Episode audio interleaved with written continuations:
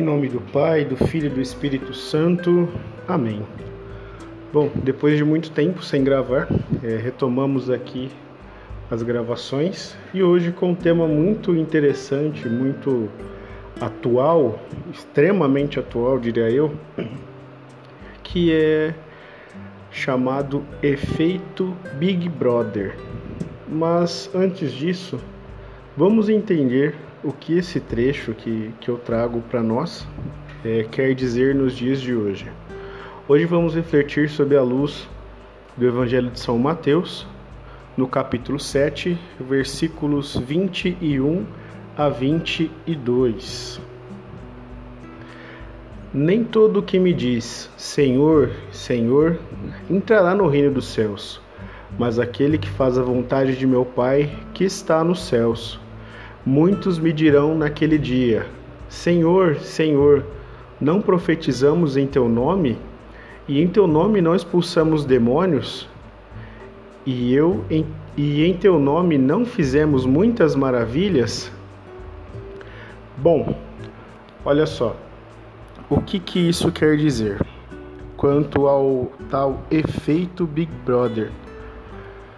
Bom, é, o Big Brother ele é um programa em que várias pessoas são reunidas dentro de uma casa para serem observadas. E isso gera é, uma certa comoção no país e nos demais países onde esse programa também é exibido. Mas isso vai muito de encontro com a própria natureza humana, que é de observar o outro, a de apontar o que está errado no outro e fazê-lo continuar em sua vida ou deixar de existir em sua vida. É a mesma forma que acontece naquela casa. E o que é muito interessante são as formas como as pessoas se unem para torcer por essas pessoas, ou para odiar essas pessoas, ou para apoiar, enfim. Como as pessoas se unem em grupos, em alguns casos em facções, para tal evento. Veja que a igreja sempre pregou sim a união, porém a união de forma que um bem comum seja atingido.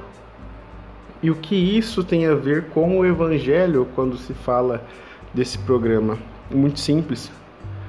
Um, nós pedimos muito, mas muito a Deus, porém fazemos pouco veja que a nossa oração por muitas vezes é falha. Porém, diariamente se tem notícias de que alguém fez alguma coisa na casa, ou alguém deixou de fazer algo, alguém está no chamado paredão, ou é o líder da casa.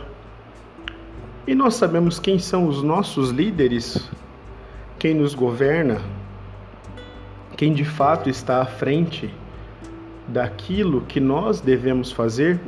Você, meu irmão, sabe o nome do bispo da sua diocese? Sabe o nome das comunidades que a sua paróquia atende? Pois é. E agora todos nós sabemos quem são os participantes dessa, dessa casa. Eu também sei.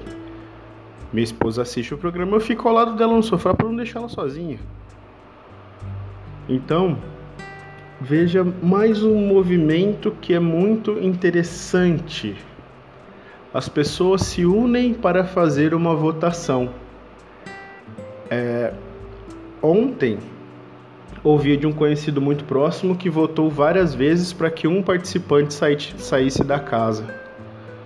Aí eu me questiono: será que às vezes que essa pessoa votou para que aquela outra saísse da casa, foram as mesmas vezes que essa pessoa fez uma oração durante o dia? Foram as mesmas vezes que ela agradeceu por algo? Foram as mesmas vezes em que ela simplesmente se colocou em silêncio para ouvir a voz de Deus? Incomoda pensar dessa forma. E a minha função e a minha vontade de fato é essa: é incomodar, parecer radical, parecer até grosso mas é o que acontece. Nós somos muito mais ligados em fazer esse tipo de coisa do que buscar a Deus.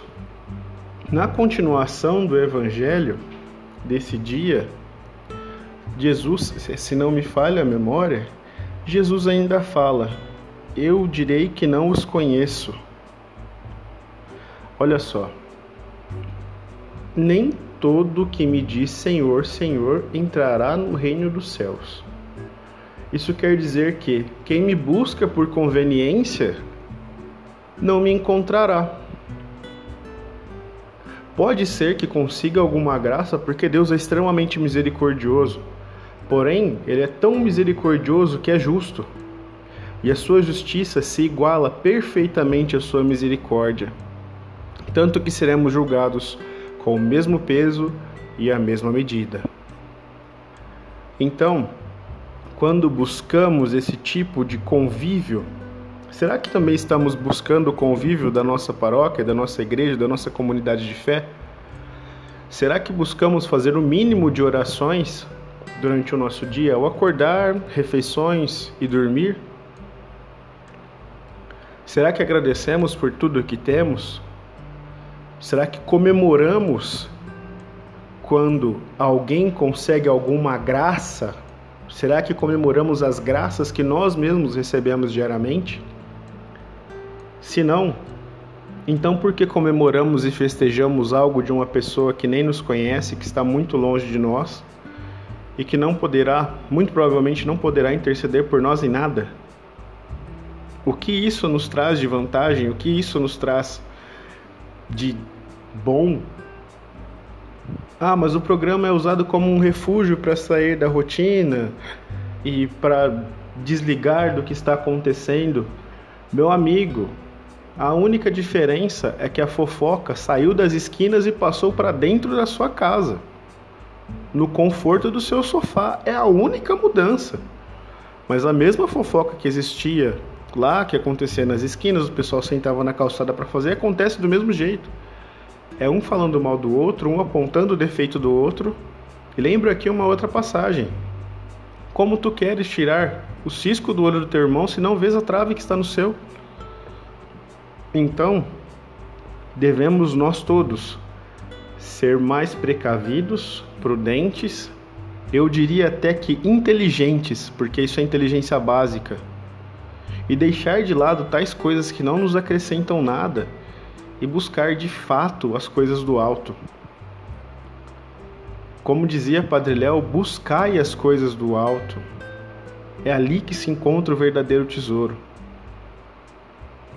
E lembrando dos nossos últimos dias, quando estivermos na eternidade, no nosso julgamento, e dissermos: Senhor, Senhor, Será que ele vai nos ouvir? Será que de fato estamos profetizando em nome de Jesus ou simplesmente estamos jogando palavras ao vento? Será que estamos expulsando demônios ou estamos sendo os demônios? Será que estamos nos deixando envolver pela graça ou estamos sendo canal de desgraça na vida de alguém? A quaresma que estamos vivendo é um tempo de conversão um tempo de silêncio profundo e um tempo de encontro consigo mesmo e, acima de tudo, com Deus e Sua misericórdia infinita. Misericórdia tão grande que se deu por nós na cruz e se derrama todos os dias no santo sacrifício da missa. Participar da Santa Missa, comungar o corpo e sangue de Jesus, quando não há impedimento, é uma graça gigante. É muito incrível você perceber que aquilo que você está recebendo é o mesmo que foi dado na cruz dois mil anos atrás. Olha que amor enorme, a capacidade de se renovar a cada dia. Santo Agostinho dizia: Tarde te amei, beleza tão antiga e sempre nova. De fato, tarde te amei, Senhor Jesus, e te peço perdão por isso. E hoje, meu irmão, minha irmã, Venha comigo, abra seus olhos e tente o máximo possível escapar da tentação de cair nessas garras do mundo e se colocar em algo que não vai te levar para o céu, mas pode muito bem te afastar daquilo que você tanto ama, que é o nosso Senhor. Que você possa ficar na paz de Cristo e leve essa palavra à sua família, a seus amigos e a todos aqueles que você ama. Deus nos abençoe. Em nome do Pai, e do Filho, e do Espírito Santo. Amém.